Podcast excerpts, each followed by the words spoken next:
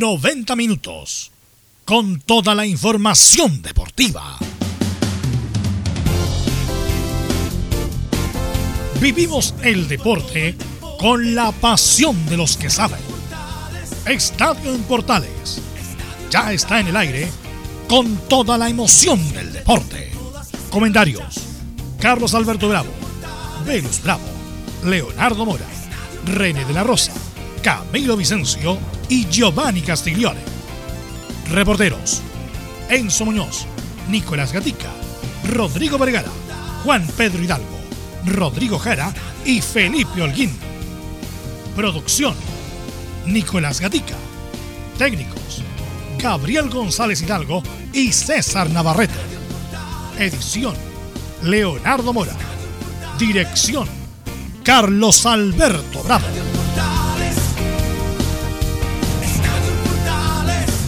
Estadio en Portales es una presentación de Ahumada Comercial y Compañía Limitada. Expertos en termolaminados decorativos de alta presión. ¿Qué tal? Buenas tardes, ¿cómo te vas? Viviendo ya el día 31 de agosto del 2020 con todo el deporte nacional e internacional. La derrota de Colo Colo, de Católica, el triunfo de la U. El empate de la U. El, empate de la U, la llegada de Bravo al Betty ya en forma definitiva. Tenemos esto y mucho más en la presente edición de Estadio en Portal. De inmediato entonces vamos con ronda de saludos. Don Nicolás Gatica, ¿cómo le va? Buenas tardes. Buenas tardes, Carlos, de toda la sintonía. Claro, en el equipo de Colo Colo comenzamos justamente con el equipo Albo que, sobre todo, y lo va a reconocer tanto eh, Miguel Ramírez como el técnico de Colo Colo, Alberto Jara, sobre todo en el tema físico. En el segundo tiempo fue superado por Wander, que además un récord. ¿ah? Volvió a ganar en el Monumental luego de 18 años. Perfecto, pues tendremos todo el informe de Nicolás Gatica. Enzo Muñoz, ¿cómo le va? Buenas tardes, Carlos Alberto. En Universidad de Chile escucharemos la voz del entrenador de la U, obviamente, de Hernán Caputo, que analiza este empate a dos con sabor a derrota para los universitarios porque iban ganando 2-0. Obviamente, dice que, entre comillas, el exceso de confianza les pasó la cuenta. Ahí tendremos y mucho más el informe de Universidad de Chile. Y en Católica, ¿qué novedad después de la derrota hay, mi estimado Felipe Holguín? Buenas tardes. Buenas tardes, Carlos Alberto, y a todos los oyentes de Estadio en Portales. Eh, amargo retorno tuvo el cuadro de la Universidad Católica tras caer ante la Unión Española en este regreso al fútbol nacional. Esto y más en Estadio en Portales. Leonardo Isaac, ¿cómo te va? Buenas tardes. ¿Cómo le va, Carlos? Pues bien, contento, feliz, porque por fin volvimos a ver el fútbol del nuestro. Así es, nuestro fútbol de cada día, como decía el gran Julio Martínez J.E. ¿Mm? Tal Bien. Y ahora presentamos al ex árbitro FIFA internacional de gran momento en su carrera deportiva. ¿Cómo está don René de la Rosa? Buenas tardes. ¿Cómo estamos, Carlos? Buenas tardes a todos los oyentes, a todo el equipo. Eh, como lo dice Leo y lo dicen todos mis compañeros, a por fin hablar de, de fútbol chileno y, y bueno, y todo lo que se caracteriza con la primera fecha. Eh, así que feliz de estar compartiendo nuevamente y comentando lo que fue la reciente fecha del fútbol nacional. Eh, gracias René. Bueno, antes de ir a los titulares y comenzar con toda esta ronda del fútbol, quisiera destacar lo que hizo ayer, obviamente porque un deporte no es un deporte masivo, pero lo que hizo ayer Joaquín Niman es extraordinario obviamente como la gente no lo maneja mucho, no le da el peso que tiene, pero lo que hizo ayer Joaquín Niman, que salió tercero, es como un Master Series, y clasificó al, al Master, como el Master del tenis, clasificó entre los 30 mejores eh, golfistas del año y va a jugar justamente ese torneo como el Master del Golf, lo va a jugar las próximas semanas. Eh, terminó tercero, va a quedar entre el casi el, el 50 del ranking mundial y además por la semana que jugó ganó casi 430 millones de pesos. O sea, lo que hizo Joaquín Niman es extraordinario. Insisto, a lo mejor la gente no lo, no, lo sociabiliza mucho porque el golf no es un deporte masivo, pero lo que está haciendo este muchacho de 21 años de edad es extraordinario. Yo tengo mucho, no tengo mucho, tengo dos amigos que son fanáticos del golf y me, me di eso por favor para que la gente sepa lo que hizo Joaquín Niman, que es extraordinario. Obviamente que hubo notas de televisión pero hay que darle la real, el realce que tiene, que ha sido extraordinario lo de Joaquín. pudo haber ganado el, Por eso, pudo haberlo ganado, estuvo primero en varias, en, varias jornadas. Así que bueno, un, repaso para destacar lo que hizo Joaquín Nima. Así que de inmediato pasamos a saludar a Nicolás Gatica para que lea los titulares. Vamos entonces con esta, claro, música característica de fondo titular de esta jornada de día lunes aquí en Estadio en Portales. Por supuesto, claro, revisaremos lo que dejó el regreso oficial del fútbol chileno tanto de primera como primera B. Ya lo habíamos dicho, Colo Colo que sobre todo en el tema físico fue superado por Wander, que volvió a ganar en un Monumental tras 18 años. Luego, el hasta el sábado solitario líder Católica, en un partido que quizás mereció más, perdió ante la Unión Española. Nos vamos a la jornada de ayer donde la UDA se aprovechó una ventaja de dos goles para terminar igualando 2 a 2 ante Palestino. Lo dijimos antes, la UCElla no es líder solitario ya que lo alcanzó Unión La Calera, que derrotó como visita a Curicó. Otros resultados fueron el triunfo de visita de Antofagasta sobre O'Higgins y el triunfo también de Forastero de Huachipato sobre Coquimbo Unido. Tenemos por supuesto las polémicas de esta fecha que hay que recordar fue de partidos pendientes en esta oportunidad. En el informe de las colonias, bueno, tendremos la palabra de Fuentes y de Ivo Basay. Algo de la primera vez, Ñublense que derrotó por la mínima a San Marcos de Arica es el líder con 12 puntos. Ya nos vamos a los chilenos por el mundo, donde el Real Betis de Pellegrini finalmente confirmó a Claudio Bravo como su nuevo arquero. Además, claro, Arturo Vidal, que debe definir su futuro en Europa, se refirió al año en el cuadro catalán. Además, también habló de su relación con Bravo tras las clasificatorias de Rusia 2018 y el famoso choque del 2015. Y una última noticia de, de último momento que apareció, Peñarol cesó de sus funciones como técnico a Diego Forlán. Esto y más en la presente edición de Estadio en Portales. Bueno, eh, duró poco Forlán, ¿ah? duró poco Peñarol Forlán, una de las glorias de Peñarol, uno de los mejores jugadores de la historia del Uruguay. Lo- la, verdad, lo despacharon rápido. Bueno, René, te quiero preguntar, ¿cómo viste el reinicio del fútbol? ¿Cómo lo viste en general, René? Bueno, tuve la suerte de ver eh, casi todos los partidos, eh, pero el que más que vi fue el de Universidad de Chile. Pero eh, con el resumen de todas las fechas, eh, destacar, bueno, lo que me compete, lo que la- el arbitraje anduvo bien, anduvo trabajando bien.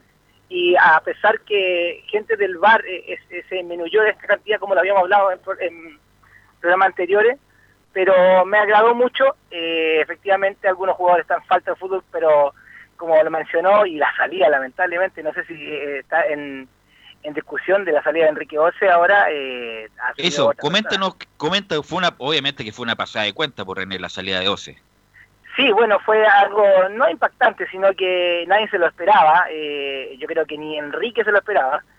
Pero yo encuentro que Enrique no hizo las cosas mal. La verdad no, no hizo las cosas mal, pero eh, yo creo que, eh, bueno, todos dicen que fue el presidente, el presidente el que quiso remover y bueno, ahora está Jorge Osorio como interino, pero yo creo que va a ser eh, él que se va a quedar con todo, eh, con toda la directiva va a estar- del presidente. del- ¿Va a estar en evaluación si René Jorge Osorio o tú crees que se va a quedar? Yo creo que se va a quedar porque él está, eh, bueno, hasta el día viernes era el jefe de carrera de INAF, de la parte de, ar- de arbitraje. Él manejaba todo ese tema hace un año casi. Pero ya se, veía- se escuchaban rumores que el próximo que, que iba a liderar el, el arbitraje eh, nacional iba a ser eh, Jorge. Yo creo que... Ahora una que- pregunta, una ¿Sí? pregunta René, porque hay que recordar que Enrique Ose se, reti- se retira antes, porque él todavía tenía edad activa para seguir arbitrando, se retira antes justamente para este cargo. ¿Y cuánto duró? ¿Tres años? Cuatro, casi cuatro. ¿Cuatro, Cuatro años? ¿Y ahora qué, años. a qué se va a dedicar Ose? ¿A- a- ¿En el INAF de nuevo? O sea, es, que- es como bien volátil ese cargo, No, ¿ah? no, no. Depende de quién llega a la NFP. Ar- Arbitrar no, no, arbitrar yo creo que ya no, porque ya él no está, en, no, no que no esté en condiciones, sino que eh, ya pasó una etapa. Él o es seguir arbitrando o irse a la parte directiva o administrativa, en este caso él decidió, incluso él tenía posibilidad incluso de ir hasta un mundial, ¿ah? y dejó todo por, eh, se la jugó, se jugó su carta, y lamentablemente ahora, como bien dices tú, le pasaron la cuenta, pero nadie se esperaba, porque Enrique fue muy tecnológico y incorporó el VAR, porque estuvo, en- no es que él, él lo haya incorporado, sino que lo mejoró, y lo hizo, lo hizo andar acá en, en Chile, con justamente a su equipo, pero lamentablemente es como todo, la gente pasa y las instituciones quedan, así que esperar tenía la que Jorge se lo haga bien. Él Así es. llegó en, el- en la administración de Arturo Sala, ¿no? Me parece que sí, si alguien me ayuda con el detalle de eso, me- claro, me parece que llega... cuatro años. Eh, bueno, por eso te digo, y Ose había hecho todo el trabajo, Muy Leo, bien. de la, de la vuelta al fútbol, del bar, que iba a estar separado, llega a Milad y chao, PLR como, se, como dicen los jóvenes. Sí, y de hecho a mí lo que me llamó la atención del tema de Enrique Ose es que justamente un día antes de que le anunciaran su desvinculación, él estuvo hablando de la de, cómo iba a ser este retorno del fútbol, de hecho de las dentro de las declaraciones que se mandó dice que que el tema de los goles, por ejemplo, no debía ser eh, penalizado si no hay exceso. O sea, él está eh, relativizando un poco esa situación y también había hablado un poco de cómo estaba la situación con los árbitros, de que habían que ellos habían tenido que haber hecho vínculos solidarios para haber paliado un poquito los problemas que estaban pasando todos los referees. Entonces, como que yo veía que era como incluso un adelanto, una, no sé si una crónica de una muerte anunciada, pero sí con esas palabras yo creo que algo estaba sentenciando, yo creo que él sabía lo que se venía para el, los días venideros. Sí, bueno, y todos los, bueno, también pasada de cuenta, pues de acciones, por muchas cosas, pero bueno, así es este mundillo. Así tiene cosas muy buenas y cosas muy miserables, la verdad, muy miserables que pasan en el mundo del fútbol, que eh, la gente, insisto, Sí. Y además no solamente recordar, porque esto justamente como tú lo mencionas quedó fuera del horario del programa porque ocurrió el viernes por la tarde, pero también hay que recordar que también, por ejemplo, Leopoldo Iturra, el gerente de comunicaciones de la NFP, la controladora Isabel Díaz, la gerenta de marketing Paulina Agüero y el secretario Luis Faras fueron todos desvinculados ese mismo día de la NFP. Así es, toda como agente, entre comillas, de la confianza de Moreno y la directiva anterior, chao, para la casa. Y ese cargo obviamente tiene fecha de vencimiento. Quiero comentar varias cosas de la fecha. Primero, René, ¿qué te pareció el, árbitro, el arbitraje general? No hubo como no hubo grandes polémicas. ¿ah? No, felizmente no hubo eh, polémica. Eh, me gustó bastante eh, cómo manejaron los partidos o lo conducieron, pero a lo que me refiero yo, llama la atención la vestimenta que ya es del del año pasado o de este mismo año cuando empezó la primera fecha eh, la vestimenta, pero yo no estoy de acuerdo con eh, algo administrativo que a lo mejor no siquiera ni, siquiera, pero yo lo quiero destacar. Eh, en las medias, así como al eh, árbitro italiano, es algo diferente, así que eso quería destacar más que nada, pero el arbitraje en sí, en lo que corresponde a las reglas de juego, al manejo de, de, de jugada conflictiva y el VAR, yo creo que anduvieron muy bien. Lo otro que quisiera destacar, que es una cuestión accesoria pero importante, ¿ah? La buena imagen, fotografía de los estadios. Porque ayer estaba viendo, bueno, casi vi muchos partidos por las ganas de ver fútbol chileno. esperando el partido de la U estaba el, maravilloso estadio de, eh, de Talca, que no lo había visto terminado así con, con el, no, qué hermoso. Qué hermoso, o sea, estadio de totalmente cerrado el fútbol profesional estándar FIFA. Quedó, Talca quedó con un estadio de primer nivel, perfecto. Se veía, o sea, como cualquier liga europea, sin, eh, la verdad, sin temor a equivocarme, pasa piola como cualquier liga europea. Después el estadio Curicó también está re bonito. Eh, está, muy bonito el estadio Curicó. Bueno, cuando, eh, bueno, San Carlos bien presentado, monumental que decir. O'Higgins, estadio también estándar, muy bonita la fotografía, estadios modernos, bueno, buenos tiros de cámara. Eh, también jugó eh, Huachipato. con también Coquimbo. La cancha estaba un poco decolorada, pero bueno, en general, Leo y René hace lo que voy. Muy buenos estadios, como buena presentación en general para que la liga tome seriedad René, Leo. A mí lo que me gustó y que de hecho quiero que, a ver si René también, eh, ¿qué le parece esto? Es que eh, hubo algunas revisiones de VAR, pero fueron muy rápidas. De hecho, a diferencia de lo que se vio a inicios de año que, se demoraron una eternidad cuando le hablaban por el audífono. Esta vez fue mucho más rápido en cuanto a esas detenciones. por ejemplo, en el eh, partido de O'Higgins Santofagasta, que me tocó ver en la mañana, hubo goles invalidados. En el partido de la Católica también hubo goles invalidados. Eh, en el partido después de la Universidad de Chile, Palestina Universidad de Chile, también hubo goles invalidados, pero funcionó más rápido el tema del VAR o de los intercomunicadores en esta oportunidad, René.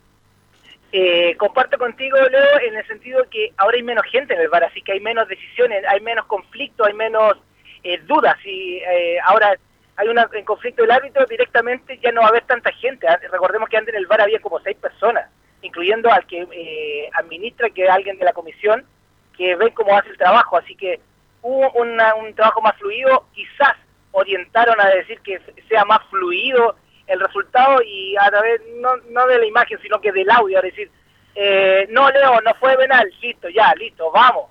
Ahora no es necesario, yo creo que, y me gustó más porque es más fluido y es menos eh, caótico para la, para el televidente que está viendo, valga por la redundancia, por la televisión y lo que obvio que están transmitiendo a través de la radio.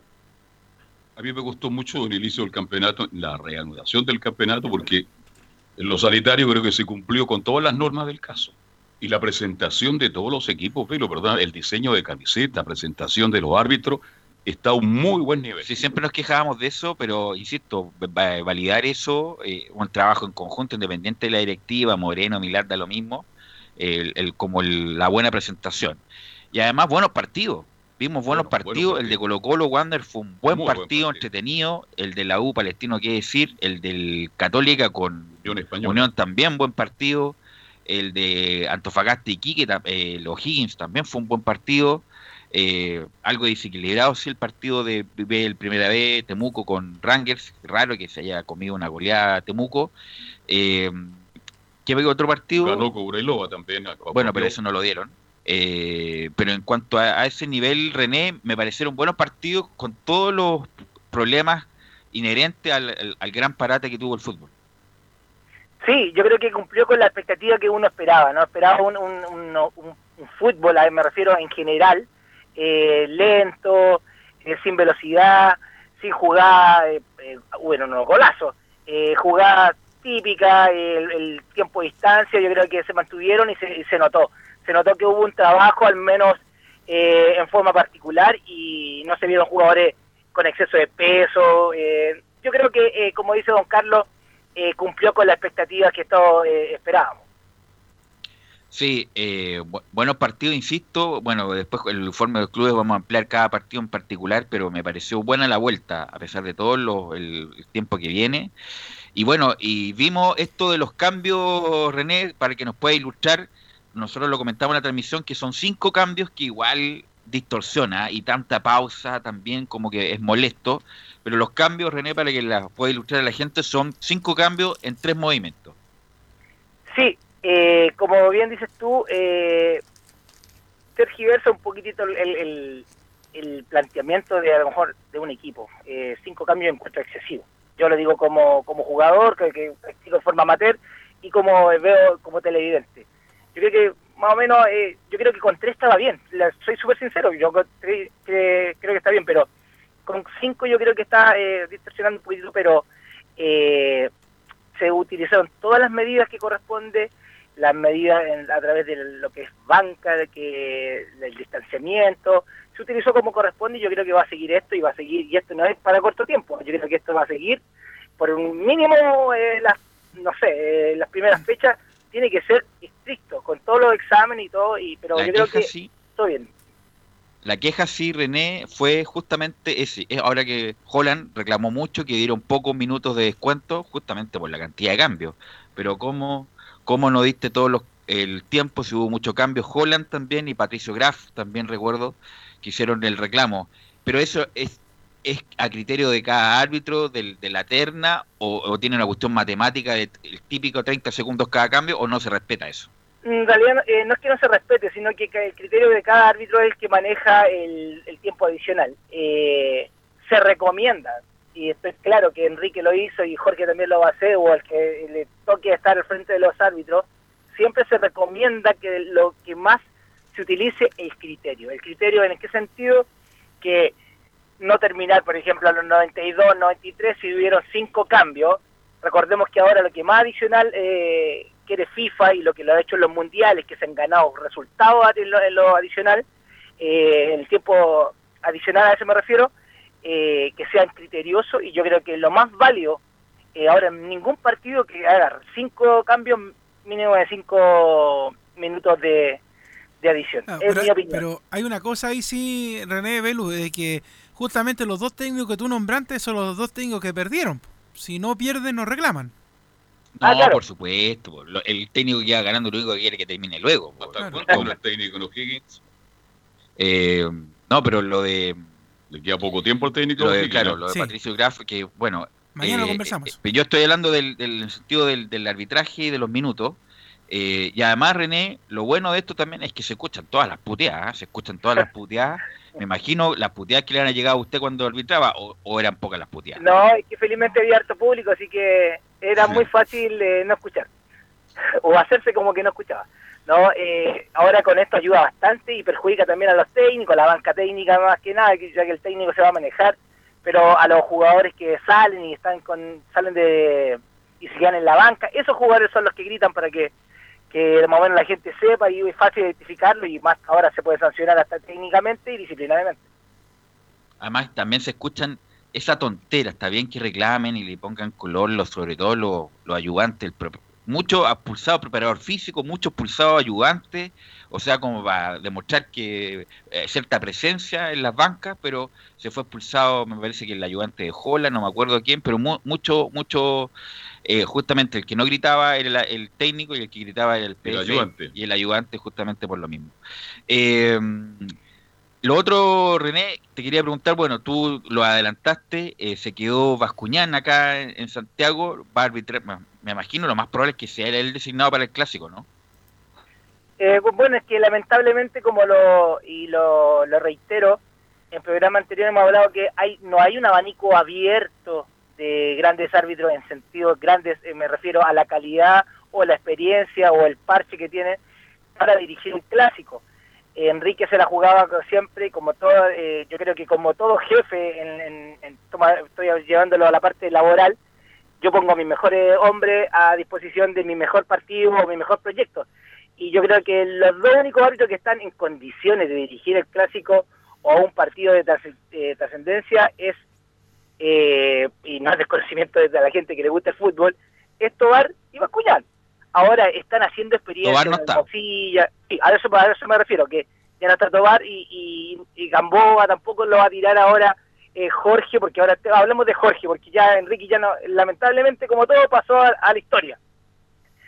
De buena o, mala o, mala manera, pero pasa la historia. Ahora Jorge se va, a jugar también, por supuesto, va a querer este, mantenerse como dirigente eh, recordemos que esto todo es política, eh, todo es política, hay que tratar de estar bien con todo en el sentido y siendo que uno puede estar en contra de eso, pero lamentablemente para mantenerse en un puesto va a tener que hacer política. Oye, René, conociendo a Jorge Osorio, ¿cuál será el estilo de Osorio? Porque, bueno, eh, era más como más exuberante en cuanto a las declaraciones, enérgico, siempre presente, incluso se ganó la crítica de Castril en su momento. ¿Cuál va a ser el estilo de Osorio? Bueno, te puedo comentar que Jorge fue compañero mío de curso de la generación del 92. Es compañero mío de curso, lo conozco bastante y él es el que, como bueno, para no destacar, el, su arbitraje siempre quedaba bien con todo. Era un arbitraje muy pasivo, nunca eh, llamar la atención de frente o siempre muy criterioso, siempre. Siempre como eh, a bajo perfil en ese sentido. Yo creo que eso también va a ser su administración, no va a ser algo fuerte, no va a irse en contra de los periodistas, menos de los árbitros, no va a querer nunca, como nadie, y debe hacerlo, siempre defender a su gremio. Yo creo que el Jorge va a ser bastante administrativo. Era buen árbitro. ¿Sabes qué quiero comentar nosotros en, esos ciclos que teníamos en Estadio en Portales hace un buen tiempo ya, en, en, las canchas en el restaurante de, la, de las canchas internacionales? Claro, la hacíamos ahí en vivo eh, con Marco Sotomayor y qué sé yo, tuve invitado. Fernando un, Estuvo Jorge Osorio invitado. Estaba Oscar eh, Cacho también nos acompañaron en esa oportunidad y tuvimos varios invitados. Uno de ellos es Jorge Osorio, que estaba para, me parece que para el Mundial de Brasil estaba peleando. Claro, para el Mundial de Brasil. Y el que le quita el quien vive eh, fue Ose, me parece que fue. Él estaba en ese momento como el puntero de los árbitros. Y lo más probable es que él fuera, y justamente porque era morenito, porque no era tan alto, porque, a lo, mejor, pues. eh, porque a lo mejor no tenía tantas redes. Bueno, ahora mira las vueltas de la vida. El presidente de los árbitros no, llegó al mundial, eh, y siendo un, en ese momento un árbitro de buen nivel, y por otros motivos René no, llegó al mundial. Sí, te puedo comentar que eh, Jorge, tanto como un ejemplo, y no es mala hablar de lo que es la realidad nomás, eh, a veces en los campeonatos que uno manda eh, como dirigente, como árbitro, a algunos eh, árbitros FIFA que están recién, no les va muy bien y los marca. Lamentablemente lo marca la Comebol, el presidente de, de Comebol vio a Jorge, vio a Eduardo y ellos cortan la carrera del árbitro. Si, eh, si hay un árbitro que es alto, estético y le gusta como arbitra, lo van siempre, lo van a, lo van a, lo van apoyar. Y lamentablemente si Jorge como Eduardo tuvieron esa mala suerte que le fue malo en campeonatos de sub 15, sub 17, sub 20 y de ahí lo marcaron. Dicen, no, no me gusta el estilo, así que, y de ahí lo marcan, lamentablemente es así. pero yo creo que como la parte administrativa, eh, Jorge va a andar muy bien, no porque sea compañero mío, porque sea conocido, sino que lo conozco y yo creo que no, no es de doble cara. Él fue muchos años también presidente del sindicato. Ya, pero juegues la, René, la pregunta anterior. ¿Quién, quién va a arbitrar el clásico entonces? Eh, Bascuñán, no hay más. No, pero le pregunto. Bascuñán, Bascuñán va a ser el, nuevamente el árbitro del partido. No hay más.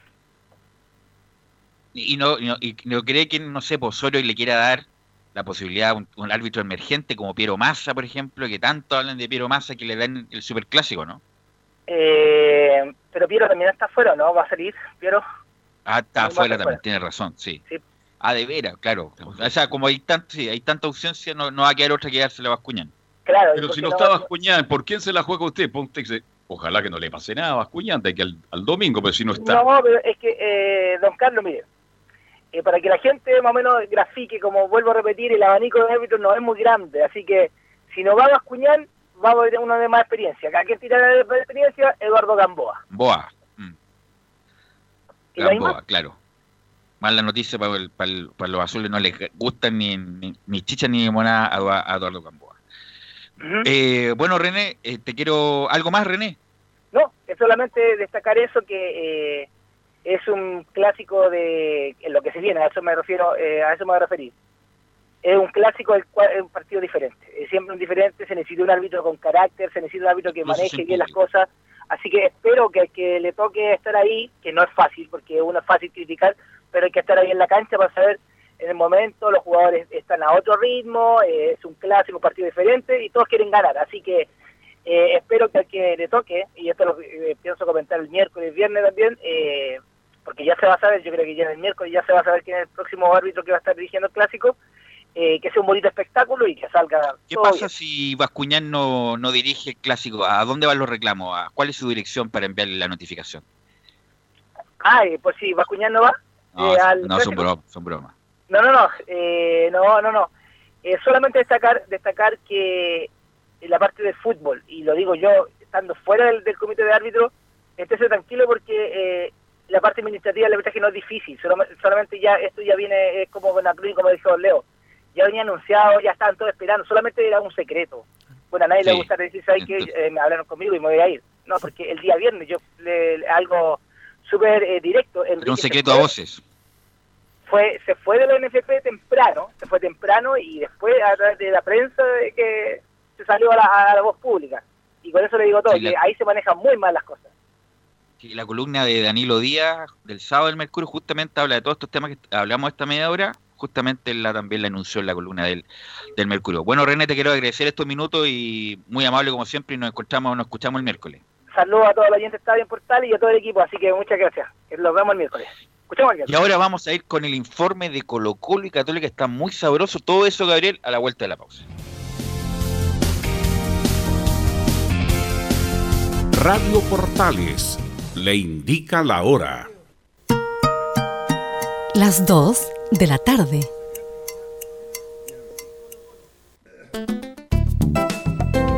Comercial IAC Compañía Limitada. La mejor calidad mundial en laminados decorativos. Comercial IAC Compañía Limitada es Vertec en Chile. San Ignacio 1010, Santa Rosa 1779, Avenida Mata 446 y Portugal 501. Comercial IAC Compañía Limitada es Vertec en Chile.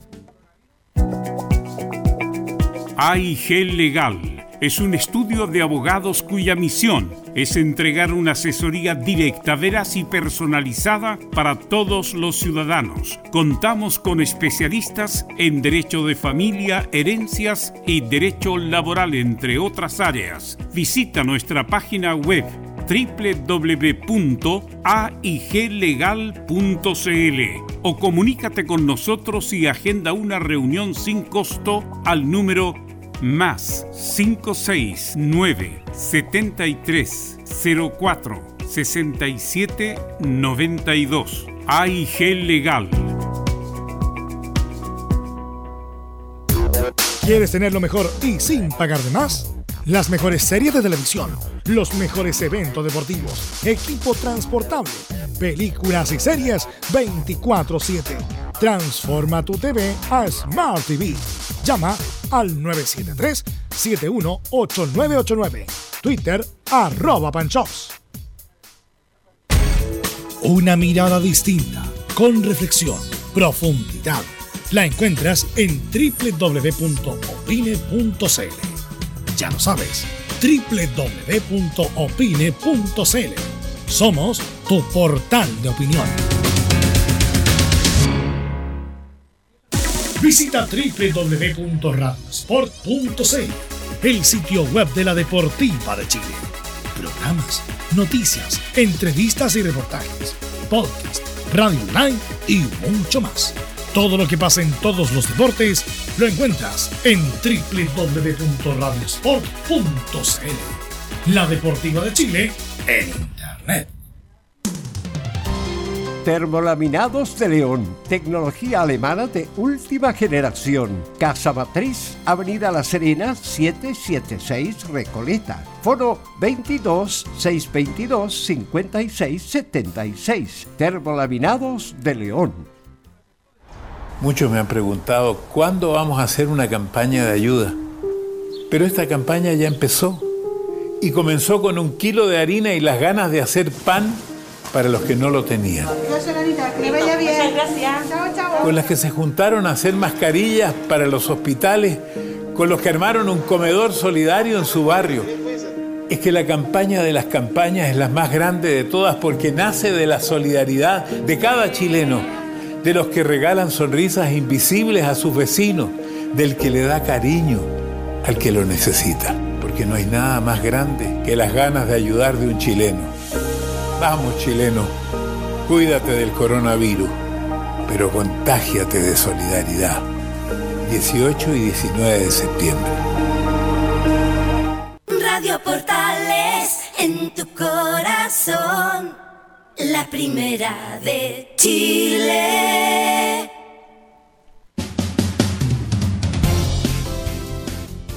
...14 horas con 4 minutos antes de ir al Forme Colo Colo, quisiera felicitar a Nicolás Gatica porque Nicolás Gatica tiene un alter ego. El alter ego productor y el alter ego informador de cancha. Lo hace muy bien Nicolás Gatica, independiente que no estemos dando autobombo, pero lo hace muy bien como informador. como informador de cancha. La verdad, era como si estuviera en el, partido. Lo escuché casi íntegramente, así que Nicolás Gatica siempre a veces... Bueno, se lo hemos dicho varias veces. pero, no, pero lo quería, lo, quería, lo quería felicitar porque la verdad eh, estuviste muy bien, Nicolás. Sí, y hay algo más que quiero agregar, eh, Verus Carlos, porque para que la gente sepa y entienda un poco, porque el fin de semana quizás escuchar las transmisiones de Portales y Portales Digital, solamente los reporteros de Radio Portales de cada club están en la cancha. Todo el resto está trabajando de manera telemática. ¿Ya? Exactamente. Así que de verdad que eh, Nicolás Gatica, Enzo, Felipe, todos los muchachos estuvieron, fueron los testigos directos. El resto todos lo mirábamos por televisión, lo que fue la vivencia en cada estadio, y ellos nos pueden contar más que nadie cómo fue todo el tema de los protocolos, porque la verdad es que uno lo, quizás lo, vimos un poquito lo que sufrimos un poco con lo que era el Zoom, las conferencias, las conferencias de prensa, pero el resto de la historia la pueden contar ellos, de cómo se dio la entrada al estadio, si fue complicado o no, las posiciones que se ubicaron. De hecho, ayer vimos, para la gente que escuchó la transmisión de Estadio Portal, a Enzo Muñoz sentado solo, se, separado del mundo. Salió en la tele. Sí, pues. Se ha comentado toda la mañana y se comenta y se va a seguir comentando. Qué facha, qué presencia tenían del estadio. Más con ¿eh? la pierna cruzada. no, espectacular. Salió pantalla, pantallazo, pero robando pantalla su Muñoz. Nicolás Gatica, cuéntame cómo, fue tu experiencia de la llegada al Monumental, de las medidas sanitarias, cuéntame todo, Nicolás Gatica. Bueno, muchas gracias por las felicitaciones. Sí, bueno, como decía muy bien Leo Mora, claro, fue algo nuevo para toda la gente de los reporteros, sobre todo que fuimos al estadio. Claro, bueno, nosotros primero, por supuesto, entramos por la parte de los estacionamientos, que por ahí se entra la prensa.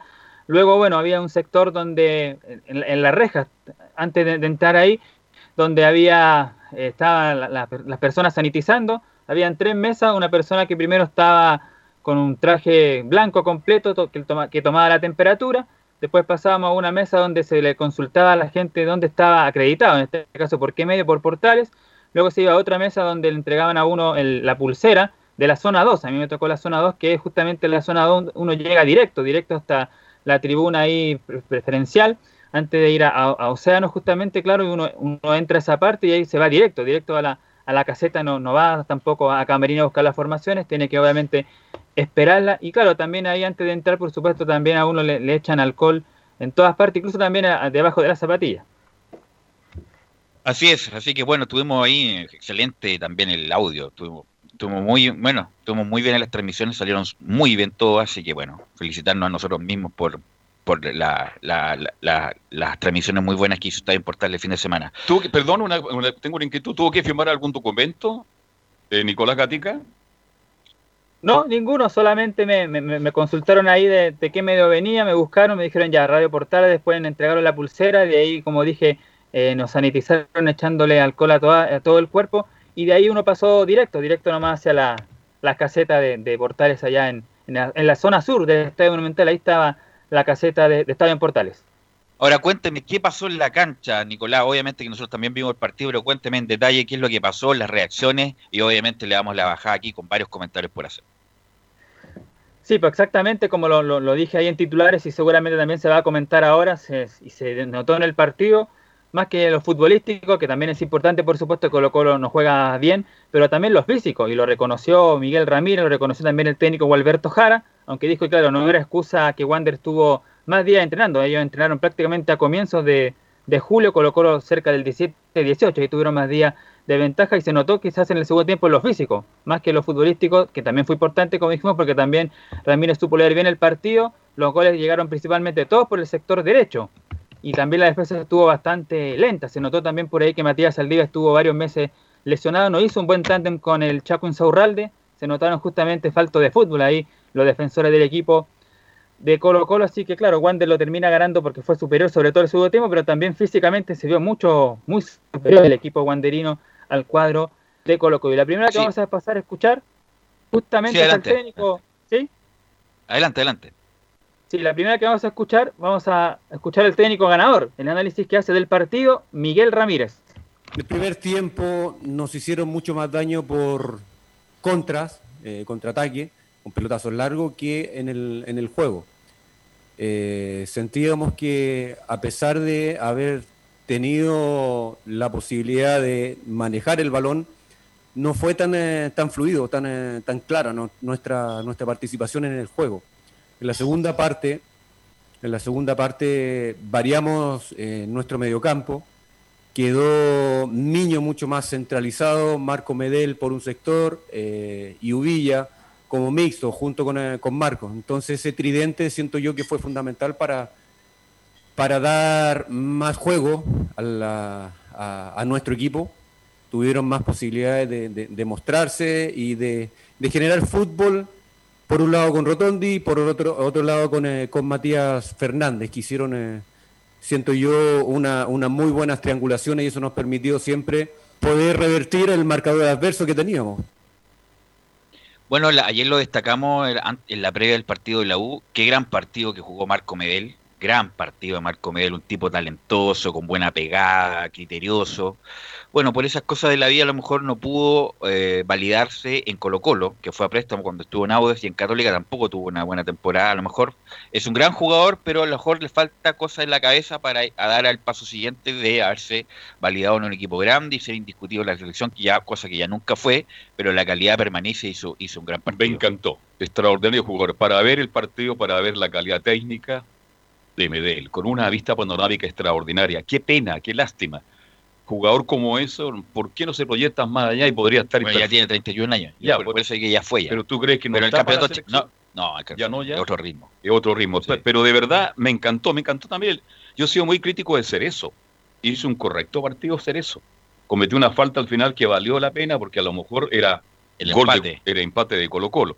Y de verdad que me, me sorprendió Wanderers. No tiene un gran plantel el equipo de Valparaíso, lo sigo sosteniendo, pero ante Colo Colo, más allá de lo físico, creo que futbolísticamente inteligente. Y a mí, Leo, me sorprendió. bien Ramírez. A mí también me sorprendió, Leo, lo comentamos ayer, el gran partido de Villa. O sea, Villa, hace mucho tiempo yo no había un partido así, picante, rápido, contundente. Incluso hasta se, se vio bien con el balón, Leo. De hecho, el- a mí la verdad es que eh, yo no tenía mucha esperanza en este partido entre, entre Colo Colo y Wanderers, quizás por el, rodaje que, que venía trayendo el trajín, de que no, no tenían preparado, pero la verdad es que fue muy sorpresivo. En general fue un partido de mucha ida y vuelta lo que vimos el partido de, de eh, sobre todo de Wanderers, ¿ah? como tú bien lo decías, no solamente del, del Conejo Villa, sino que como yo también te decía por ahí, de un tal Enzo, y que no es Enzo Muñoz precisamente, sino que del otro, que, que la verdad es que parecían jugadores pero totalmente cracas, porque la verdad es que lo- uno los veía, jugaban bastante bien, desborde, de verdad que fue un partido muy bueno, eh, de verdad que si, si no lo, lo hubieran dicho que el partido iba a ser así, de verdad que nadie lo esperaba. Y fue extraordinario ver un inicio del torneo al menos con eso. Y bueno, y, y esta, esta sensación yo la tengo hace tiempo y bueno, menos mal que la, la pude ratificar con comentaristas en Twitter respecto de qué, qué le encuentran a Proboste, el juvenil de Colo Colo, Buena pregunta. eh, por- porque tiene la edad, y la edad y juvenil tiene que jugar, pero la verdad no marca, o sea, está bien que sea joven, pero no marca ninguna diferencia. A lo mejor me equivoco y es un crack a futuro, ojalá me equivoque, pero la verdad no lo veo importante en la recuperación. No es agresivo en la recuperación. Con la pelota en los pies tampoco marca diferencia. La verdad, yo, eh, por eso te pregunto, Carlos Alberto, leo lo de Proboste, la verdad, por, para cumplir la norma del, del Sub-21, pero la verdad eh, no marcó ninguna diferencia, era como que Colo Colo estuviera jugando con uno menos. Sí, la, verdad es que Colo Colo yo lo vi eh, en cierto modo bastante mermado en cuanto a nombres. La- eh, esa de la norma del jugador, del juvenil, que la verdad es que yo nunca he estado de acuerdo. Si el jugador tiene que estar en el equipo por calidad, no porque se lo impongan.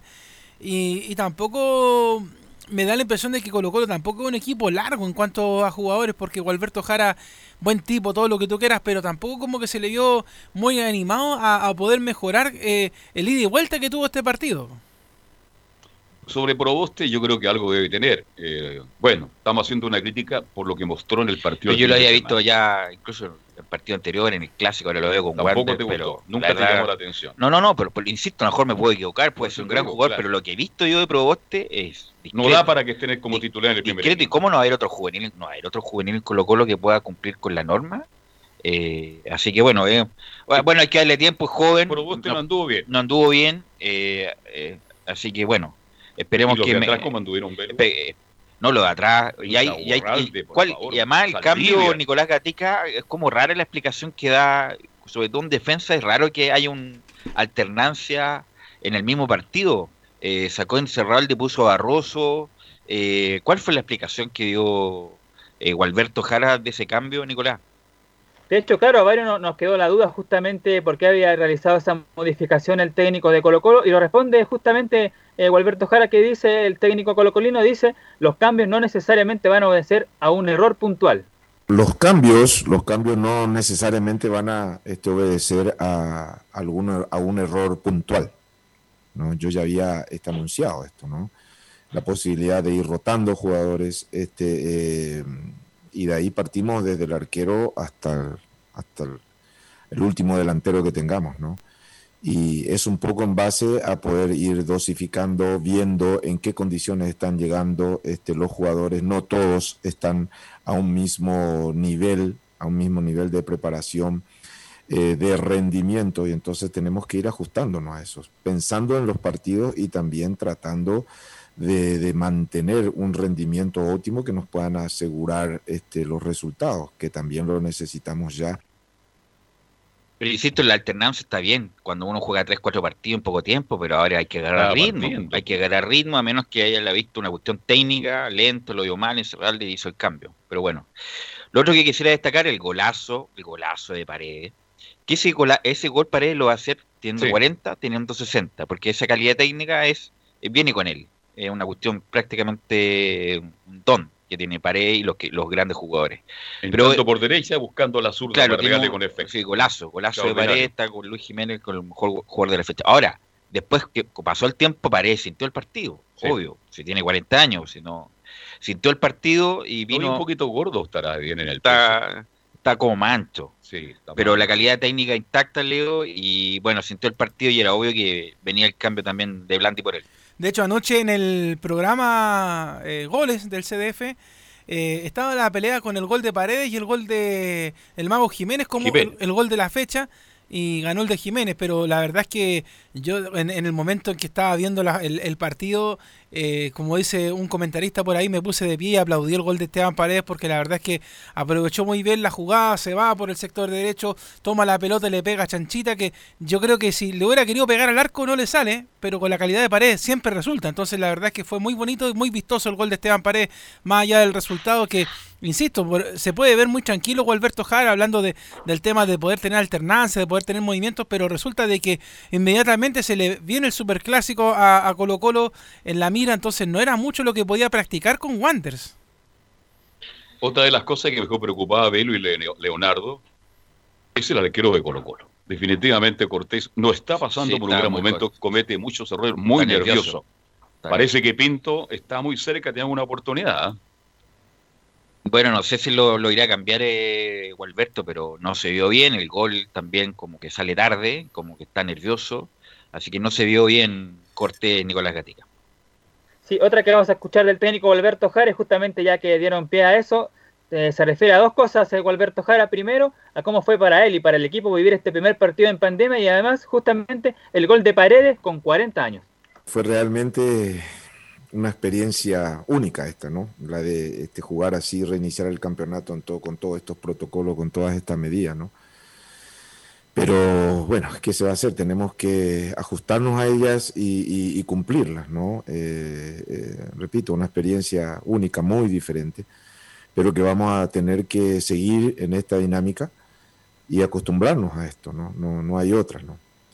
Y referente, por ejemplo, eh, al tema de paredes, bueno, todos sabemos de su jerarquía, de su calidad, de, toda esa capacidad de goleadora que tiene, ¿no? Y, bueno, ahí está. Eh, muchos este, criticaron tal vez la decisión de haber iniciado con él el partido, pero bueno, él está ahí y siempre cumple a la hora en que se le llama 30, 20, 45, partido entero. Él está para y la cumple siempre, con un gol siempre cumple su cuota. Bueno, lo otro también fue el ingreso de Matías Fernández, que fue como un ingreso simbólico más bien, porque tampoco marcó mucha diferencia, ¿cierto? Uno no puede ser tan categórico después de la vuelta, pero Colo Colo si hubiera ganado Católica, Colo Colo se, hubiera quedado a 15 puntos, a 15 puntos de la Católica, ya en la novena fecha, o sea, habría sido ya prácticamente hipotecando el campeonato a pesar de que ni siquiera llevamos un tercio del mismo pero pero fue discreta también la labor de Matías Fernández, Leo, no sé qué te parece a ti. Sí, no, bastante, de hecho yo eh, ahí coincidí bastante con Cristian Frey, que estaba relatando el partido en la Portales con respecto al juego de Matías Fernández y además con lo que tú dices, en realidad eh, Colo Colo en general fue muy displicente, de hecho hoy día amanece en el puesto 13 de la tabla de torneos, más cerca de los que están abajo que de los que están arriba, entonces la verdad es que Colo Colo no se puede permitir ningún tipo de licencia. Eh, bueno, sacando el partido ya con Wanderers de ahora en adelante, o sea, tiene que ganar los partidos que vienen, prepararse también porque además entre medio le viene una Copa Libertadores que yo la verdad es que con este mismo Colo Colo que vimos el día sábado, yo no sé si le va a dar para jugar un buen partido en el torneo internacional, porque la verdad es que más allá del rodaje, todos los equipos venían de la misma manera y, Santiago Wanderers vino y no sé si le pasó por encima, pero sí le puso la, la pierna y le puso un llamado de alerta al equipo de Macul lo veo mal a Colo Colo para jugar con Peñarol, este definitivamente no lo veo. Este hay jugadores del fondo que no están físicamente muy lentos, lerdos, torpes incluso, y yo creo que Colo Colo tiene que mejorar mucho. Pero, pero, insisto, viene un partido ahora el domingo, que es con la U, y Colo Colo históricamente, incluso viniendo mal, horriblemente mal, incluso por sobre, el, con la U siempre juega. Siempre es competitivo, es una cuestión histórica, con la U, después lo podemos analizar también en el bloque de la U, pero Colo Colo no me cabe duda porque le sale otra cosa. Bueno, además con público, eh, siempre el Monumental es una caldera, es más local que nunca Colo Colo jugando con la U, como que la gente se une justamente para ese partido, pero no me cabe duda que independiente de lo mal que jugó con Wanders, ese partido con la U eh, van a salir los hombres grandes, va a salir Barroso, me imagino que Carmona, van a, aparecer los bueno, volados, que fue, el más rescatable que colocó el otro día. Mouti me imagino que va a mejorar. No me queda duda que Independiente, que todo lo que estamos diciendo yo concuerdo, que Colo Colo jugó mal y se vio lento y falta ritmo, pero con la U, que es un partido distinto y está en la, en la ADN de Colo Colo, va a mejorar y va a jugar mucho mejor Nicolás Gatica. Sí, la última que escuchamos de técnico Alberto Jara y justamente aquí vimos el pie para lo que se viene esta semana de Clásico. La última, que además fue pregunta, por supuesto, de Estadio en Portales sobre el Clásico, dice Alberto Jara, tenemos que levantar cabeza inmediatamente. Bueno, tenemos que levantar. levantar cabeza, como se dice, inmediatamente.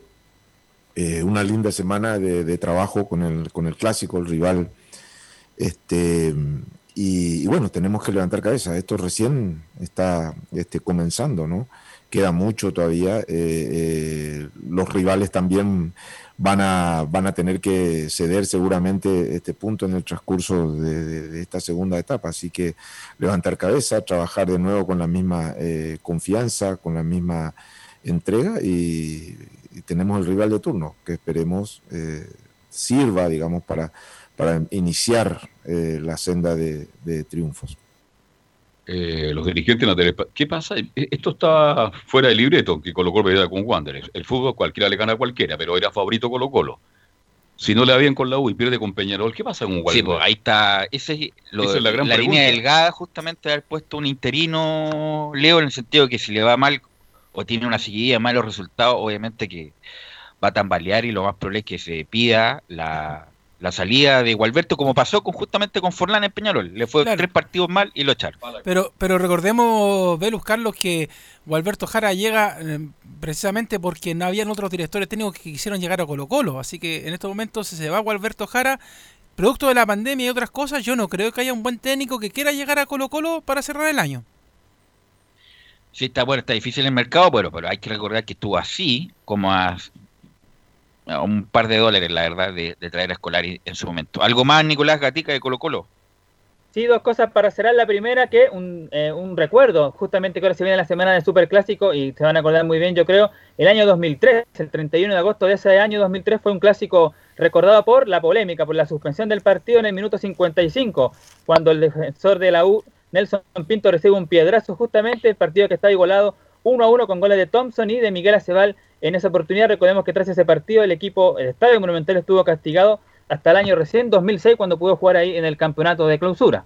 Cristian Thompson, venía Antofagasta, venía Antofagasta Thompson, no sé mm. qué era sido él después. Han pasado tantos goles por la U. ¿eh? No, pero Pinto era un buen jugador, ¿eh? fue seleccionado, eh, no. Jugó en México. Yo lo veo a veces jugar en una liga y marca diferencia en Nelson Pinto. Gracias, Nicolás Gatica. Sí. y la, otra, la última era sobre el tema de Diego Forlán, el equipo de Peñarol que perdió increíblemente, igual que colocó los 2 a 0 ante Montevideo Wanderers, el líder del equipo del fútbol uruguayo, así que, Peñarol también perdió contra Wanderers y eso significó la salida de la banca del técnico eh, Diego Forlán luego de un paupérrimo campeonato donde dirigió 11 partidos, donde solamente logró un 15,48%. No, muy malo lo de Forlán, el cachabacha. Gracias, Nicolás. Y vamos con el puntero todavía del campeonato Universidad Católica Felipe Olguín. Muy buenas tardes nuevamente, Velus, eh, Carlos Alberto y Leonardo Mora. Eh, así es, el cuadro de la Católica eh, perdió el, se podría decir, el invicto que tenía ya con, tenía un partido empatado y cuatro victorias. Ahora la escuadra de Ariel Holland va a tener que volver a remar contra todos y, tratar de alcanzar, de buscar esa victoria ante este sábado a las 4 de la tarde, donde tendrá que enfrentar a Coquimbo Unido en el, reducto de San Carlos de Apoquindo, Velus. Sí, el partido de Unión fue bien, eh, bien pensado. y la pregunta que me hago, ¿qué estaba pensando Ronald Fuentes cuando fue de gerente técnico? Si él es un buen DT. Él no sepa qué se fue de gerente técnico si no tenía la herramienta para ser buen gerente técnico.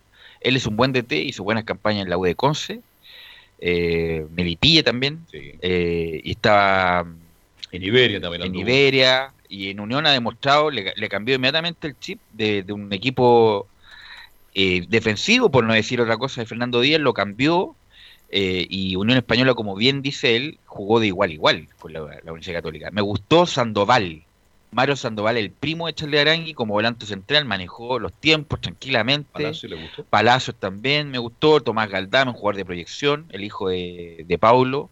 Bien el Mono Sánchez. Eh, el lateral Juan Pablo Gómez. Juan Pablo Gómez, sí, también. Y Catol, y justamente y, en forma muy inteligente, porque una cosa es tener la, la línea Oxide como sistema, como Menotti, por ejemplo que se paraban en mitad de cancha, que le hacían el famoso achique y con pelotazos cruzados, pasar por la espalda, trataban de anular ese, ese sistema. Pero Ronald Fuente el achique lo ocupaba como recurso, de vez en cuando, no siempre, para achicarle los espacios a la católica y así que no correr a Centeno, que no correr a San Pedri, que no correr un muy buen partido Unión Española y yo creo que, bueno, católicamente tuvo sus chances, pero lo ganó en forma inteligente, Leo, el, partido Unión Española. Sí, de hecho, eh, a propósito de lo que tú decías, bueno, el Chapa fue en salida, fue uno de los que trató de vestirse de héroe en la Católica, también San Pedri llegó bastante a la portería del Mono Sánchez, pero a mí eso me sorprendió bastante. En primer lugar, ¿ah? el tema del Mono Sánchez en particular, porque el Mono Sánchez, nosotros sabemos que es un personaje, y hay semanas en que el Mono Sánchez es terrible, es malísimo. O sea que ojalá se fuera a jugar al último equipo de la tercera división B del fútbol chileno.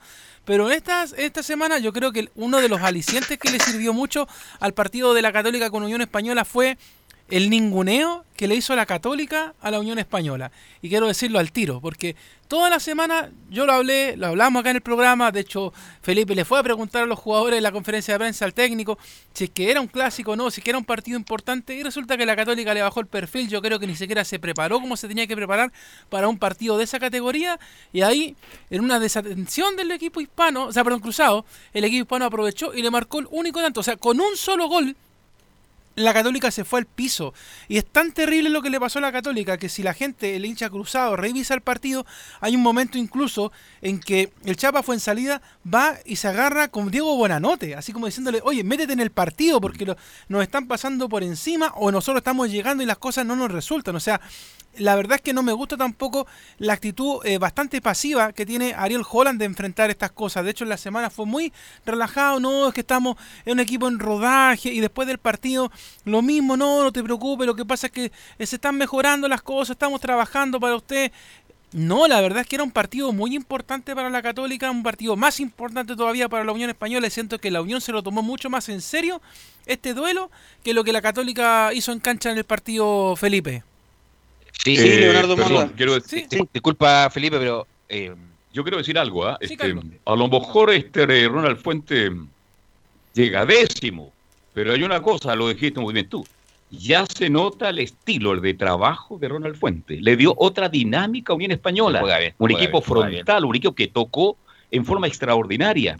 Y también aquí ayuda mucho, muchachos, que el equipo Unión Española es relativamente joven. ¿ah? Es un equipo muy joven, muy corredor. Y además estamos, eh, siempre hemos hablado desde toda esta pandemia de buena nota, buena nota. Bueno, buena nota tuvo una oportunidad y jugó muy mal. Jugó muy mal, buena nota. Lo más probable es que tenga pocas chances. Puch jugó el segundo tiempo, Felipe, pero jugó muy mal, buena nota, desperdiciando una oportunidad para poner en jaque por lo menos la, lo que dice el técnico. Se habla mucho del Mono Sánchez. ¿Cuántas tapadas se pegó de Ituro?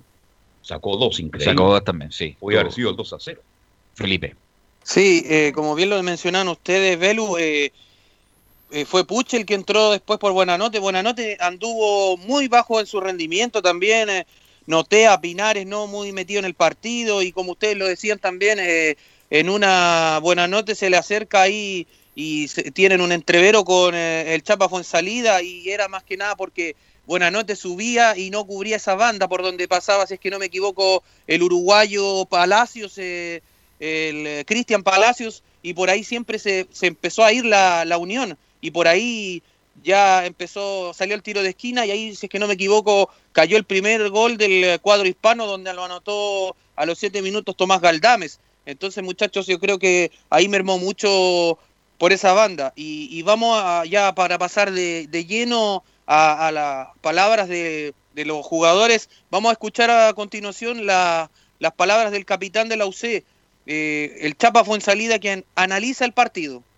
Primer tiempo general intentamos hacer nuestro fútbol, Unión salió con buen ritmo, eh, se encontró con ese gol un poco con un error nuestro y eso también se aprovecha, nosotros obviamente ese golpe te puede afectar un poco, pero, pero en líneas generales tuvimos situaciones que es lo que buscamos, si no hiciéramos lo que teníamos planificado sí estaría un poco más complicado, pero creo que hicimos bastante de lo que teníamos pensado y nada, son cosas que hay que mejorar, estamos Estamos empezando después de mucho tiempo y tenemos que agarrarnos de esas cosas positivas. Y ya como segundo, eh, escucharemos las palabras del meta de la franja cruzada, donde habla sobre la autocrítica, Matías Dituro. Me quedo con la sensación amarga por, el error en el primer tiempo con Fernando, que chocamos en el aire y bueno, queda la pelota suelta y, termina en el gol. Después eh, una pelota que quiero que pienso que va a pegar en el travesaño en el segundo tiempo y quiero evitar eso para que no, no rebote y cuando la agarro me choco contra el travesaño y sale hacia adelante y ahí cometo también un error y después tampoco estuve muy preciso en el juego con los pies, así que hay muchas cosas para corregir, para poder mejorar, así que lo, lo, lo veo de esa forma, ¿no? Ahora en caliente te puedo decir esto, después seguramente lo analizaré más en frío y, y veré en qué puedo mejorar. Crítico y duro, ¿ah? interesante lo que dice. Así es, Felipe. Carlos Alberto. Y, y ya para dejar ya finalizado esto, eh, como último, eh, el técnico Ariel Holland se refirió a que el Mono Sánchez fue la figura. Yo creo que el equipo hizo eh, cosas interesantes, nos faltó precisión este, en, la, en la definición, este, sin restarle mérito al arquero, que fue la figura del partido. Así que ya hablar de otras cosas eh, es difícil. Ahí creo que yo este, este, soy claro en que si la figura del, de la cancha es el arquero rival, eh, creo que describe un poco lo que fue el partido, ¿no? Y ya como último, eh, Ariel Holland menciona, no nos gusta perder. Lógicamente no nos gusta perder, eh, menos de locales y menos en el reinicio del torneo, que estábamos invictos y veníamos haciéndolo muy bien. Pero siempre hablamos de que era un partido bravo y no, no tanto solamente por el rival, sino fundamentalmente por cómo estábamos nosotros. Y, y creo yo que, que, bueno, que después de tantos meses sin jugar, como le decía a tu compañero, hubo cosas buenas y hubo cosas a corregir. Así es, muchachos. Este fue el informe de Felipe Holguín para, Radio Portales. Una ¿Quién es. Felipe Holguín? Usted, po. usted está hablando así como Carlos Caselli. Como, Claro, en tercera persona. como, como Martín Vargas. Claro, Martín Vargas. Martín Grande, Vargas, Un abrazo, Caselli, Maradona, qué sé yo. Gracias, Felipe. Oye, pero tiene- ¿cómo- ¿cómo le dicen a usted cuando relata? Ah, el, mágico del gol. El- le faltó ese, el mágico del El gol. mágico del gol. Gracias, Felipe. Vamos a ir a la pausa, Gabriel, y vamos a volver con todo lo que dejó Caputo Style a la vuelta. Radio Portales le indica la hora. 14 horas 33 minutos. Termolaminados de León, tecnología alemana de última generación. Casa Matriz, Avenida La Serena, 776 Recoleta. Foro 22 622 56 76. Termolaminados de León. ¿Problemas de familia, herencias, laboral y otros? AIG Legal, estudios de abogados que entrega asesoría directa y personalizada para atender su situación personal. Especialistas en derecho de familia, herencias y derecho laboral, entre otras áreas. Comuníquese con nosotros y agende una reunión sin costo al más 569 7304 6792 o visite nuestra página web www.aiglegal.cl.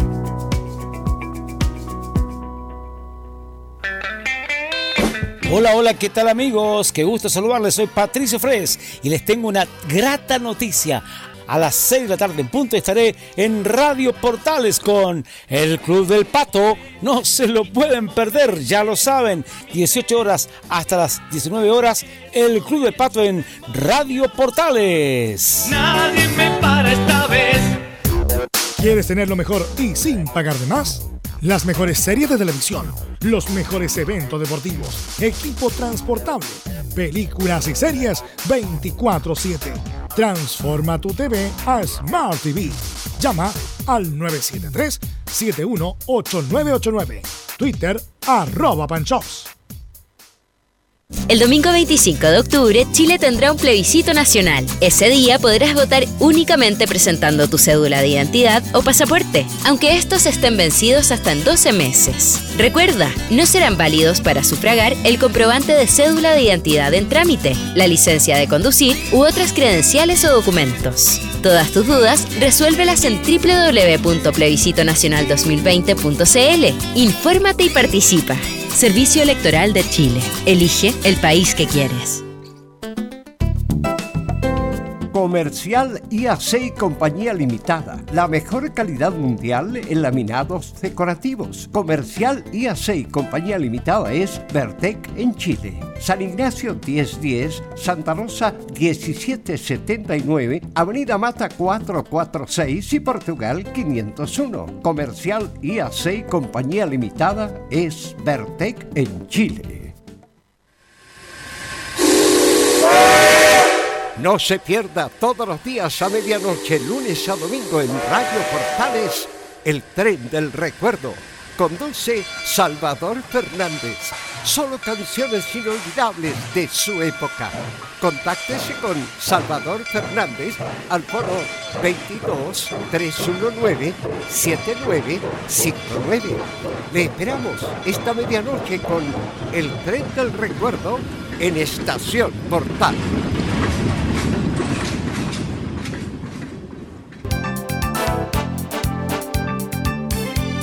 Radio Portales, en tu corazón, la primera de Chile.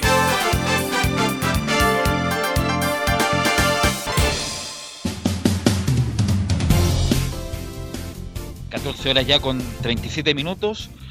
Y estamos con Enzo Muñoz para que también nos indique su experiencia. Sí, Leo. Y hagamos un paréntesis sí, en lo informativo porque es lo que está pasando hasta ahora. Eh, los camioneros le rechazaron la propuesta al gobierno. De hecho, está hablando el ministro Víctor Pérez. Más tarde lo vamos a publicar también a través de las redes sociales y en portales digital. Pero es la noticia del momento también en estos momentos que está ocurriendo. ¿Ya? De que lamentablemente para el gobierno fue rechazada otra de las propuestas que entregaron ellos en horas de ayer a los camioneros y obviamente esto continúa el paro que ya lleva cinco días eh, en ejecución. Así es, cinco días y, y problema de Mulchen bastante grave de nuevo, así que está, está tensa la situación. Enzo Muñoz. Sí, mi experiencia, comentarles que, que llegué bastante temprano, a eso de las dos y media ya estaba en, cerca del estadio, por así decirlo, y al, a lo menos antes de ingresar al recinto deportivo, no derechamente al estadio, me tomaron la temperatura, pero a diferencia de lo, normal, por así decirlo, me la tomaron en la yugular. Eh, la primera creo que marcó 36 y después me tomaron nuevamente la temperatura más cerca de a punto de ingresar al estadio, pero antes de, entrar por, por, la puerta número 2, que es por la que ingresa la prensa, y marcó 36 ya cuando llegué a la puerta de la prensa, nuevamente me tomaron la temperatura y marcó 38. Lo cual era bastante raro porque había pasado menos de un minuto que me había marcado 36 y me marcó ¿Se llevó su petaquita? A no. ¿No? se llevó su petaca y le aumentó la temperatura. ¿no? Era, era, bastante rara la situación y, y pasó que no era el único que le había pasado. Entonces el tipo dijo, a ver, ¿sabes qué? Cambiemos la, forma de hacerlo y ahí marcó hacia la frente. Y en la frente marcó 36. Era como... Pero, pero, esa pero, a varios, pero a varios le dio fiebre después del partido, sobre todo después ver el rendimiento de la U, eh, Enzo. Sí, sí, a lo menos, a lo menos para, para seguir comentándole la historia, no hubo ningún gran problema, por así decirlo, el único detalle es que nosotros pensábamos por el reglamento de la NFP que iba a estar como designado un lugar donde dijera, por ejemplo, Enzo Muñoz Radio Portales o Nicolás Gatica Radio Portales y cosas así, pero a lo menos eh, lo que fue en Católica no hubo nada de eso, era como que nosotros nos podíamos sentar libremente y yo por eso, por, por esas extrañas razones de la vida, escogí estar al medio del estadio, ni muy lejos del arco sur, ni muy lejos del arco norte. Por eso termino apareciendo en pantalla. Pero sí, sí. Hacía bastante frío, hay que decirlo. Y no es, no es una talla en mala hacia Católica, sino que es un estadio que, pues, está la muy cerca de la cordillera y, yo iba bastante desabrigado. Eh, sobre el partido de, Universidad de Chile hay que decir que la, la U parte ganando con, gol de Walter Montillo en el minuto 29, después aumenta Joaquín Larribey en el 51 y finalmente en el 79 Leandro Venegas anota el descuento y finalmente Luis Jiménez en el 89 anota para Palestino, decretando lo que a la postre sería el resultado definitivo en un golazo. Básicamente, creo que no, no se aprecia tanto en el estadio como, como de las pantallas de, la transmisión oficial. Puede ser el Ahora, del año, el partido, Enzo, eh, hay que recordar que Caputo jugaba así la sub-17. si logró los dos clasificaciones al Mundial defendiéndose, defendiendo, siéndose un equipo táctico, corredor, metedor, de dos líneas de cuatro, de poca lucidez, de poco juego. Ahora, bueno, como está más expuesto en la U, pero ayer, obviamente leyendo las redes y los comentarios en general, pero ¿cómo tan ratón, cómo tan ratón? Bueno, no fue tan ratón, como, eh, me carga esa palabra para, para, para etiquetar a alguien, pero Caputo juega así. Caputo juega así, la sub-17, los dos mundiales que consiguió, los consiguió así, con mucha táctica fija, con mucha pelota muerta ganada. Y la U, que nunca fue protagonista ayer, porque que Palestino siempre tuvo la pelota, a lo mejor el primer tiempo la tuvo mal, porque no profundizó, y la U hacía daño justamente con eso, no es por ser sabiendo del fútbol, pero con los espacios que eh, Palestino dejaba, con obviamente la calidad extraordinaria de Walter Montillo, con el buen partido de guerra, pero el resto la verdad dejó mucho que desear. Y la U, insisto, una cosa, lo he visto siempre, una cosa es defenderse, como lo hace Simeone, pero se defiende fuera del área fuera del área, no dentro del área. El gol de Venega estaba en el área. O sea, ni Luis del Pino Margo, ni Osvaldo González. Muy la marca. Eh, eh, Matías Rodríguez fue un chiste la marca de Benítez. Eh, Venega estaba metido en el área. Justamente los equipos estos defensivos, aunque a algunos les guste, como Simeone, que debe ser que mejor emplea ese estilo, pero se defiende del área grande para adelante, achecando espacio hacia adelante y no metiéndose atrás. Y ahí estuvo el problema tan bueno el fútbol, como dicen al Dante Panzeri, el dinámica de lo impensado, la U tuvo el 3-0, y a lo mejor no estaríamos hablando de esto, la U estaría a dos puntos de la Católica y estaríamos todos contentos, pero queda muy mal sabor de boca en cuanto al juego, sobre todo para lo que viene. Pero habríamos dicho, claro, la U ganó 3-0, pero tenemos que ser justos. El protagonista fue Palestino, fue más palestino que la U. La U tuvo momentos, tuvo chispazo. La U tiene un jugador distinto, diferente, que es Walter Montillo. Yo me preguntaba ayer si no estuviera Walter Montillo, ¿Qué habría pasado cuando él hizo el primer gol y, puso el segundo? Entonces es un jugador distinto, diferente, por eso yo lo destaco en mi relato cuando es un jugador distinto, diferente. La U no tuvo un buen partido y físicamente lo vi mal, no lo vi bien preparado. Usted me dirá, pero Palestino, bueno, Palestino teniendo tranquilidad desde el fondo. No, y teniendo un equipo más, más viejo. Más viejo en el medio campo. Más viejo, Con todos treintones. Ahí está Cortés, está Jiménez, está Farías. ¿Y quién más aparece? Bueno, y Benítez, por y Benítez, que hizo un buen partido, entre paréntesis. Ese medio campo palestino es bastante longevo y así todo fue más que la U. Leo. Eh, yo te hago la pregunta, Belu. Yo sé que tú antes lo, lo, decías un poco a la pasada, pero hay que decirlo con todas sus letras. Caputo fue ratón. Y ocuparía otro término que hablábamos acá por interno, pero no lo digo porque me va a censurar la Archie. Pero la verdad es que fue ratón.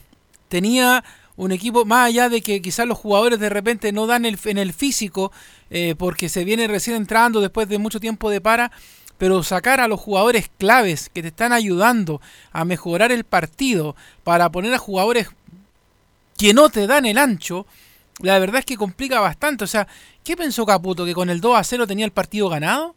¿Que iba a ser el 3-0? Si nosotros ya sabemos cómo es la Universidad de Chile, no es la tromba que era antes. De hecho, cada partido que ha ido ganando la U en este año ha sido con mucha inseguridad. Todos cruzando los dedos, rezándole a la Pachamama, porque saben que a la U se le puede dar vuelta a los partidos. Porque no es la U de antes, no es la U de jerarquía. Y salvo Montillo, como dice muy bien Carlos Alberto, el resto se va a la fila. A mí, de hecho, el que me dejó muy decepcionado el día de ayer fue Pablo Aranguis. Pablito Arangui, mucho, mucho corte de pelo, muchas redes sociales, mucho jugueteo con, con, el Nico Guerra, con Camilo Moya, pero, en la cancha. Pero, tiene que ver también, Leo, con la disposición de Caputo, ¿ah? porque lo puso, estaba más preocupado de corretear que de jugar, y ahí hay un problema también. Pero, pero Velus, hay una, hay una cosa que yo creo que tú como jugador la tienes bien clara. Cuando tú sabes que no está funcionando en un lugar, grítale al DT si en la cancha se va a escuchar ahora, sobre todo con el ambiental de Portales que está puesto y grítale, ¿sabes qué? Yo por aquí no voy. Dile, yo por aquí no voy. O sea, si yo como jugador sé dónde me siento más cómodo en la cancha, yo voy y le digo a Caputo. Le digo, Caputo, ¿sabes qué, Hernán? Con todo respeto, profe, yo por acá no voy. Mi posición es otra. Y me pongo a jugar como corresponde. Voy al resto del equipo igual. O sea, lo dispongo tácticamente de la manera que no me vaya anulando la unión. O sea, perdón, es palestino el juego. Porque lo que fue haciendo Ivo Basay fue justamente eso. Fue, ah, mira, este jugador lo tengo acá, le pongo un tapón. Le tengo un jugador acá, le pongo otro tapón. De hecho, anoche de yo a mí me encanta el martirio. ¿ah? Anoche terminó el programa del CDF en vivo y me puse a ver otra vez el partido, porque lo dieron ahí. Entonces tú te das cuenta de que la U tampoco hizo un mayor esfuerzo por poder hacer modificaciones tácticas dentro de la cancha. O sea, No, esperó, o sea, esperó- la, la hizo, pero le salió todas mal. pero que la hizo mal porque mal los la jugadores no estaban donde correspondían, pues Velo, porque si los jugadores Por estaban eso, donde corresponden, le- de hecho, si tú como jugador vas cachando, como se dice en la cancha, que no está funcionando la cosa, como te digo, yo le grito, le digo, Hernán, por acá yo puedo ir haciendo, haciendo mejor las yo cosas. le- preguntaba a eso, disculpa Leo, ¿por qué no, por ejemplo, eh, Martínez, si la, eh, la- la idea era congelar y tener un poco más de control, era Gonzalo Espinosa mucho antes, Gonzalo Espinosa entró a- faltando dos final, minutos y entró le pusieron amarilla. Pero, y además con rendimientos individuales, a mí, insi- insisto, independiente del gol de Larry Day, Oh, no, o sea, lo de Larry Day es muy pobre, muy pobre en cuanto cuanto se y pide el cambio, muy, insisto, lleva seis goles, el goleador del campeonato, ¿quién puede discutir eso?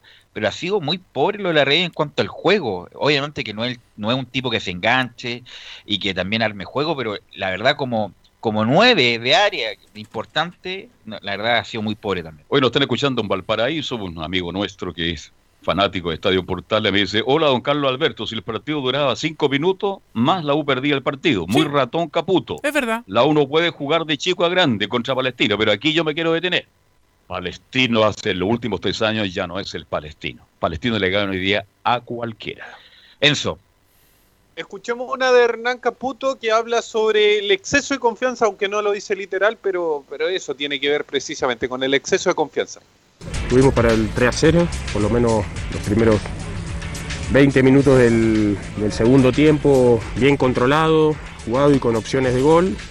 Y bueno, lamentablemente se empata el partido, empata Palestino, una jugada increíble en un, golazo y bueno, uno siempre queda con esas sensaciones cuando va un 2 a 0. ¿no? Con- Es un rival súper que juega siempre muy bien, Palestino, y bueno, pero lo habíamos controlado por gran parte de- del partido y creíamos eh, antes que ya lo teníamos ganado. Creo que eso es, es importante reflexionar, ya lo conversaremos.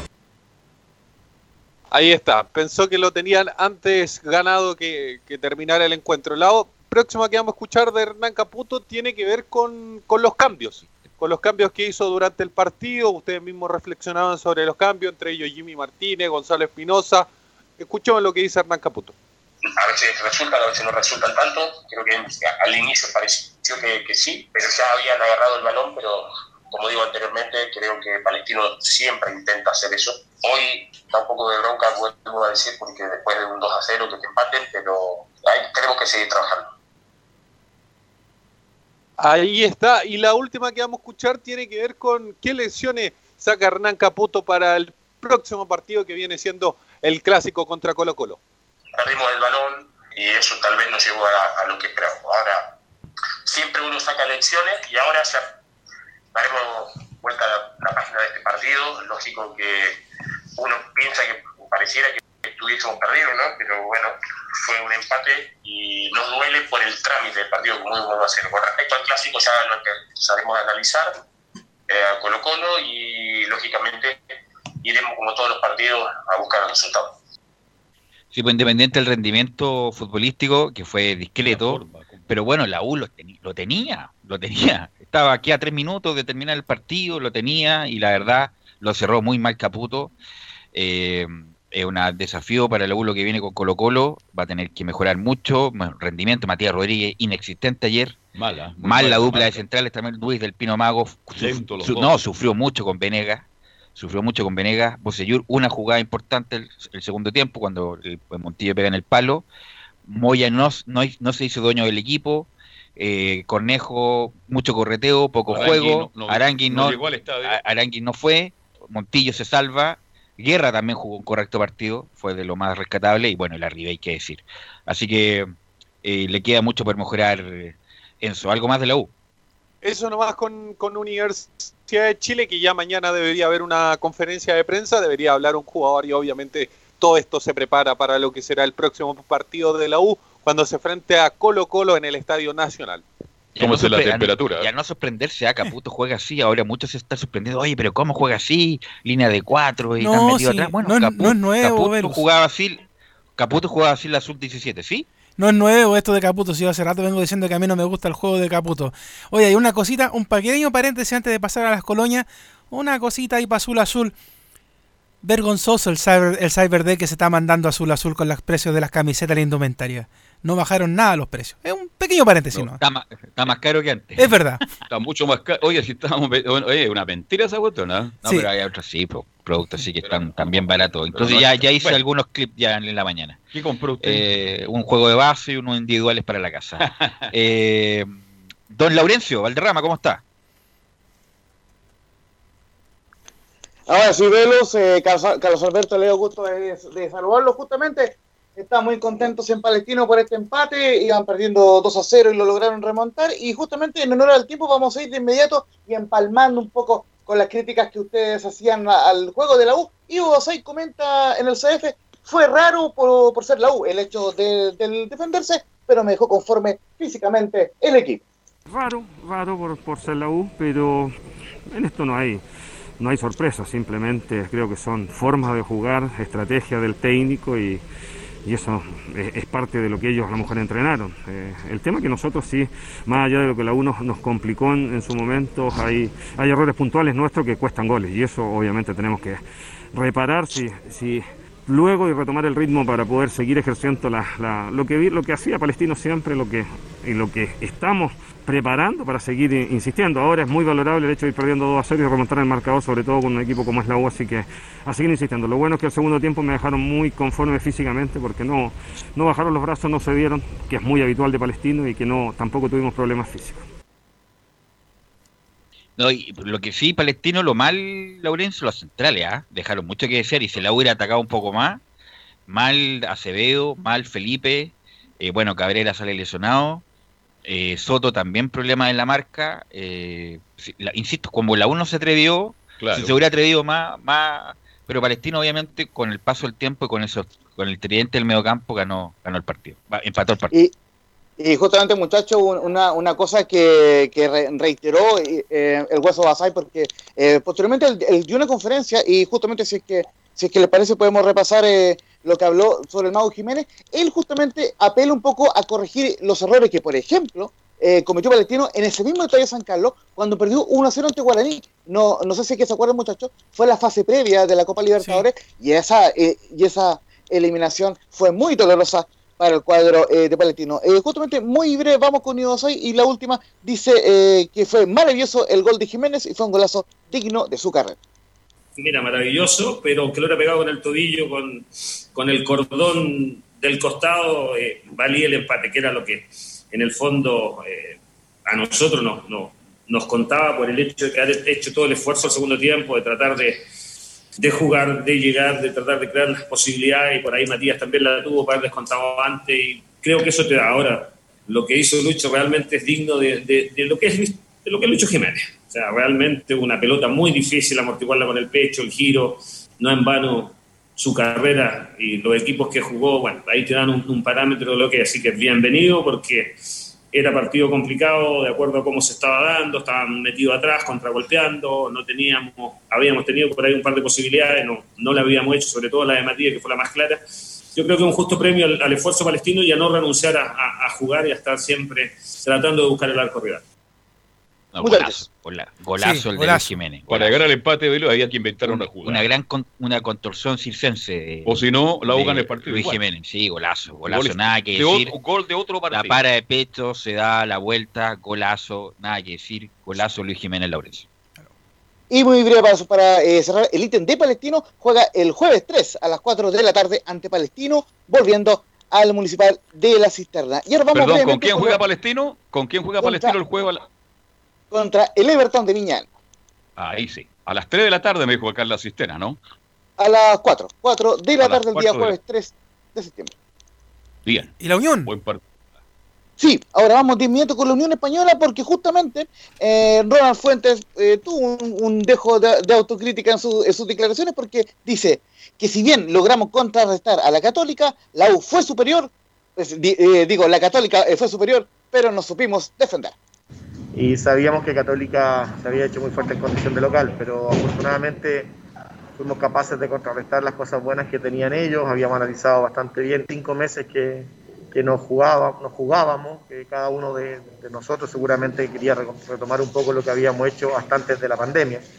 Nosotros en juego de posesión, el tratar de, de, hacer presión alta, por ahí empezamos a trabajar algunas cosas más defensivas que hoy resultaron de muy buena manera, eh, pero un muy buen resultado y esperando seguir creciendo. El segundo tiempo defendimos muy, mucho y muy, estuvimos más defendiendo que con la posesión y las veces que tuvimos posesión fuimos capaces de generar nuestras oportunidades de gol. Entonces la idea es que eso no nos vuelva a pasar en los partidos venideros siempre vamos a tratar, independiente del resultado, de jugar de igual a igual. Sentimos mucha confianza en nuestro juego para jugar de igual a igual. Hoy día rato lo demostramos. En rato, Católica fue superior a nosotros, pero ahí supimos defender bien, que es parte del juego también. Y si les parece, eh, muchachos, eh, podemos ir con una última de Diego Sánchez, quien dijo que Unión Española se juega la vida siempre y la clave del juego fue jugar de grande a grande ante la UCE. Unión tiene estas cosas que se juega la vida siempre. Yo creo que la clave fue jugar de, de grande a grande. Eh, muchos equipos se quedó con venir a jugar acá de chico a grande y, y, eso creo que Católica lo aprovecha y nosotros quisimos, quizás quisimos cambiar esa, esa tónica. Muchachos. Bien. Sí, no, buen partido de Unión, buen partido y lo, bueno, a pesar de que Católica tuvo sus chances, pero lo planteó muy bien, como dice el mono Sánchez. Muchas gracias, muchachos, muchas gracias, Laurencio, Nicolás Gatica, Enzo Muñoz, Felipe Holguín, y nosotros, muchachos, nos encontramos mañana en una nueva edición de Estadio en Portales. Abrazo. Ahora, abrazo virtual. Abrazo virtual. Fueron 90 minutos con toda la información deportiva. Vivimos el deporte con la pasión de los que saben. Estadio en Portales fue una presentación de Almada Comercial y Compañía Limitada. Expertos en termolaminados decorativos de alta presión.